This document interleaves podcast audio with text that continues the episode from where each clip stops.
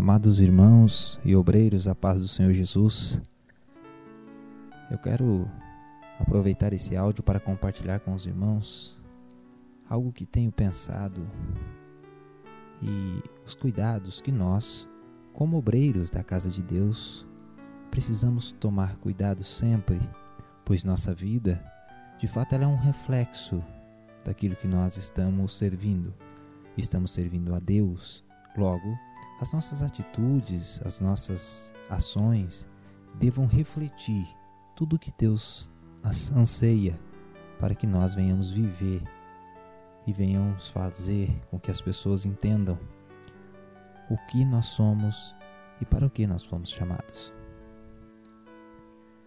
Eu quero falar sobre os cuidados que um obreiro deve ter. A segunda carta de Paulo a Timóteo, capítulo 2 e o verso de número 15, o texto é bem conhecido de todos nós. E assim ele diz: Procura apresentar-te a Deus aprovado, como obreiro que não tem do que se envergonhar, que maneja bem a palavra da verdade. Tudo isto é importante, mas existe algo mais importante que devemos fazer. Devemos procurar nos apresentar a Deus. É neste detalhe que muitos falham. Muitos obreiros se apresentam à sua igreja, à sua denominação, ao seu pastor, aos congregados que ele serve, mas às vezes se esquece de se apresentar a Deus. Deus é o Senhor de sua própria obra. Ele é o responsável pela divisão de tarefas dessa obra.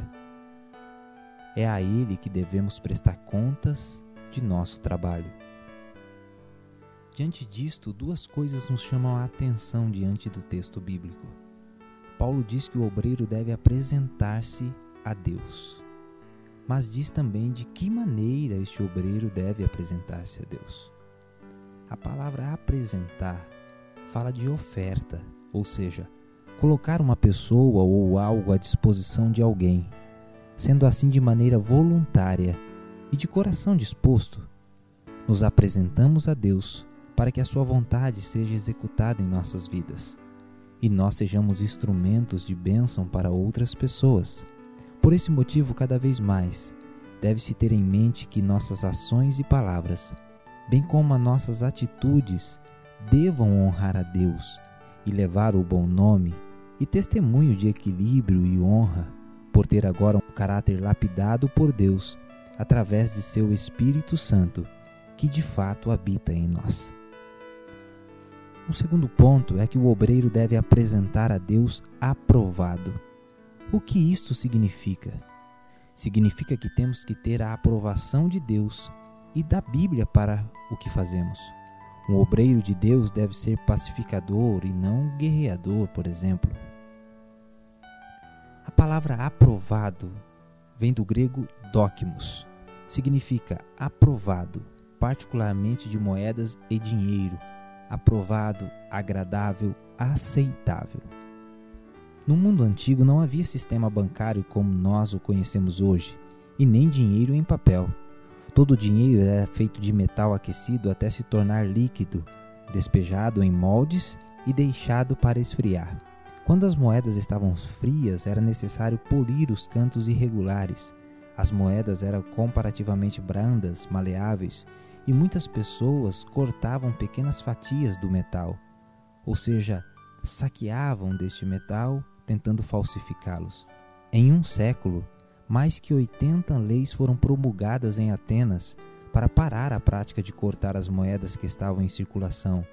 No entanto, algumas das pessoas que cambiavam o dinheiro eram homens íntegros, que não aceitariam dinheiro falsificado. Eram pessoas honradas que colocavam em circulação apenas dinheiro genuíno e com o peso correto. Tais homens eram chamados de dóquimos ou aprovados. É daí que vem esta palavra aprovado, ou seja, pessoas de caráter, pessoas íntegras. Então, Paulo está dizendo que nós temos esta condição de se apresentar a Deus e apresentar como alguém de caráter, alguém íntegro, alguém de índole, alguém com novas atitudes, porque recebeu em sua vida o Espírito Santo do Senhor. Sendo assim, Cada dia temos um desafio diante de nós, pois no mundo moderno ao qual nós estamos inseridos, precisamos bem atentar para todas as nossas ações, atentando a elas para que através das mesmas venhamos ser exemplos de boa conduta diante do mundo que está a nos olhar.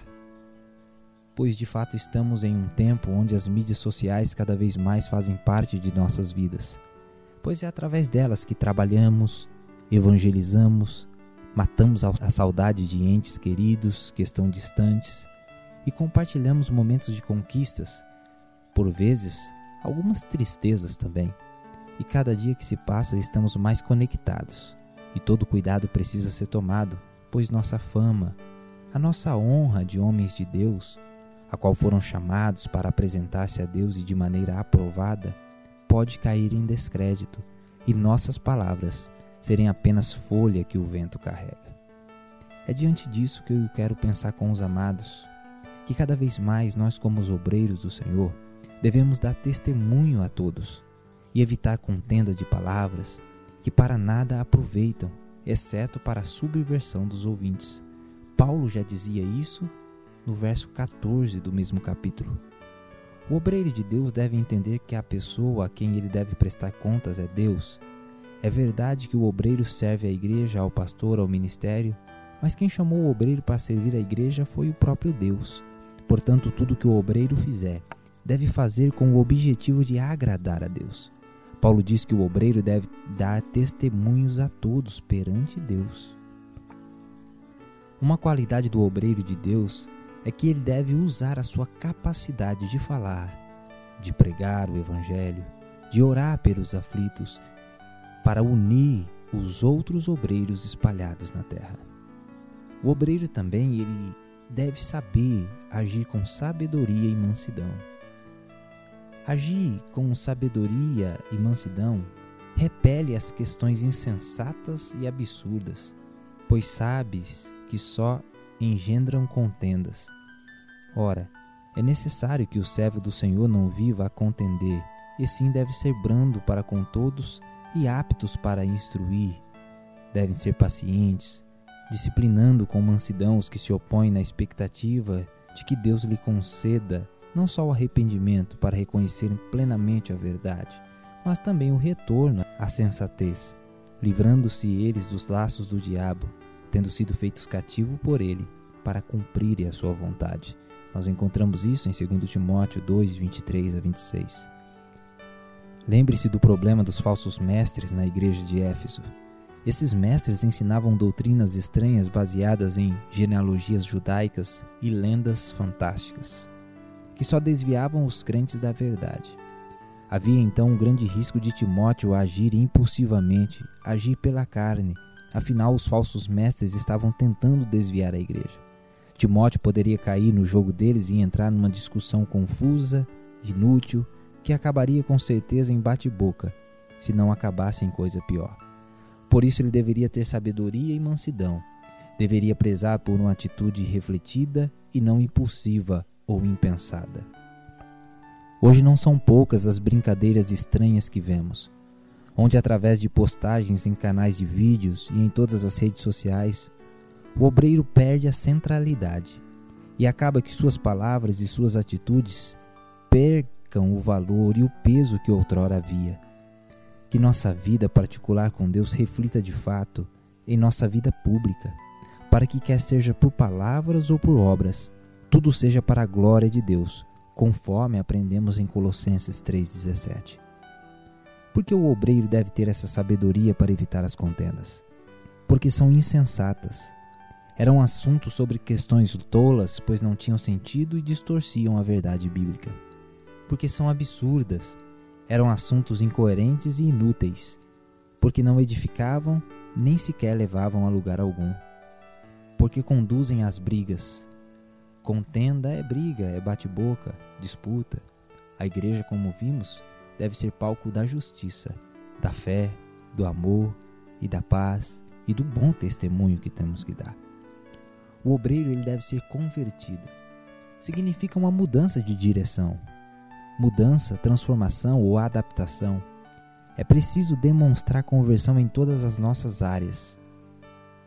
no modo de pensar, falar, agir, na fartura ou na escassez, na alegria ou na tristeza, quando honrado ou quando contrariado, com saúde ou enfermo, no comando ou sendo subordinado, amando ou sendo desprezado, em casa e também em público.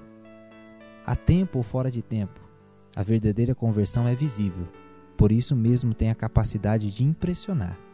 Ela produz, ela deixa uma marca, ela transforma por causa da luz todas as pessoas que estão ao nosso redor e transforma também o mundo. De tudo que falamos até agora, e com toda a importância que possa ter e significar em nossa vida espiritual, valor ou proveito algum terá se o Senhor Deus não receber de nossa parte como oferta a nossa vida, a nossa aproximação dele, e que nós possamos ser um obreiro que se aproxima e se aproxima de maneira a estar apto, aprovado.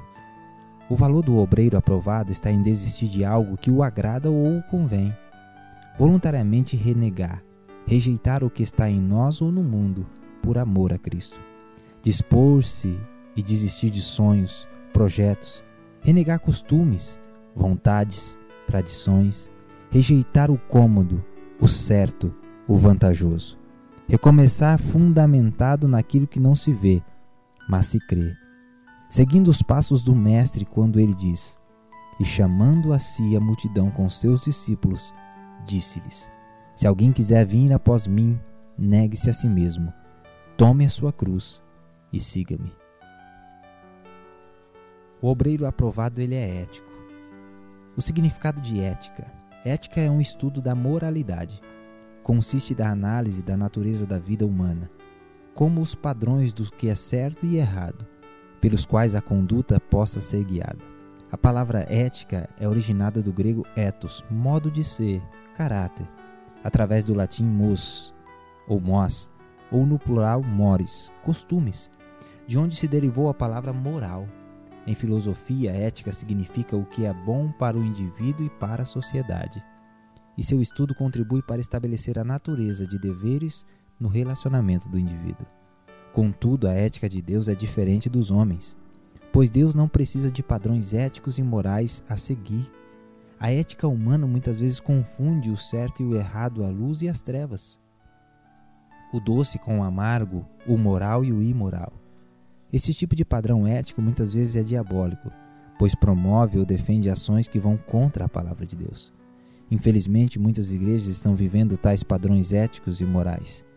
Que sejamos cada dia mais sensíveis ao Espírito Santo e que nossas ações reflitam de fato o Deus que nós servimos, pois ele nos chamou para uma grande obra e não podemos parar. Que possamos ser lapidados, moldados naquilo que Deus se agrada e cada dia mais apresentar-se a Deus como obreiro aprovado, de que não tem do que se envergonhar, ou seja, as nossas vidas, as nossas palavras, as nossas ações glorificam, engrandecem e enaltecem o nome do Senhor Jesus Cristo. Porque cada dia cumpriremos o papel de um bom obreiro e dispenseiro das coisas santas de Deus aos corações daqueles que tanto precisam ouvir e ter alguém como exemplo. Que sejamos o exemplo para alguém. Que sejamos um obreiro de exemplo para os novos que estão aparecendo. Que alguém possa olhar para nós como o Timóteo olhava para Paulo e tinha alegria de ter um amigo, de ter um pai na fé, de ter um obreiro, obreiro que era exemplo em todas as suas atitudes. Que Deus continue abençoando a cada obreiro. Deixem-se ser usados nas mãos do Senhor para fazer a sua vontade. Deus abençoe a todos, em nome de Jesus.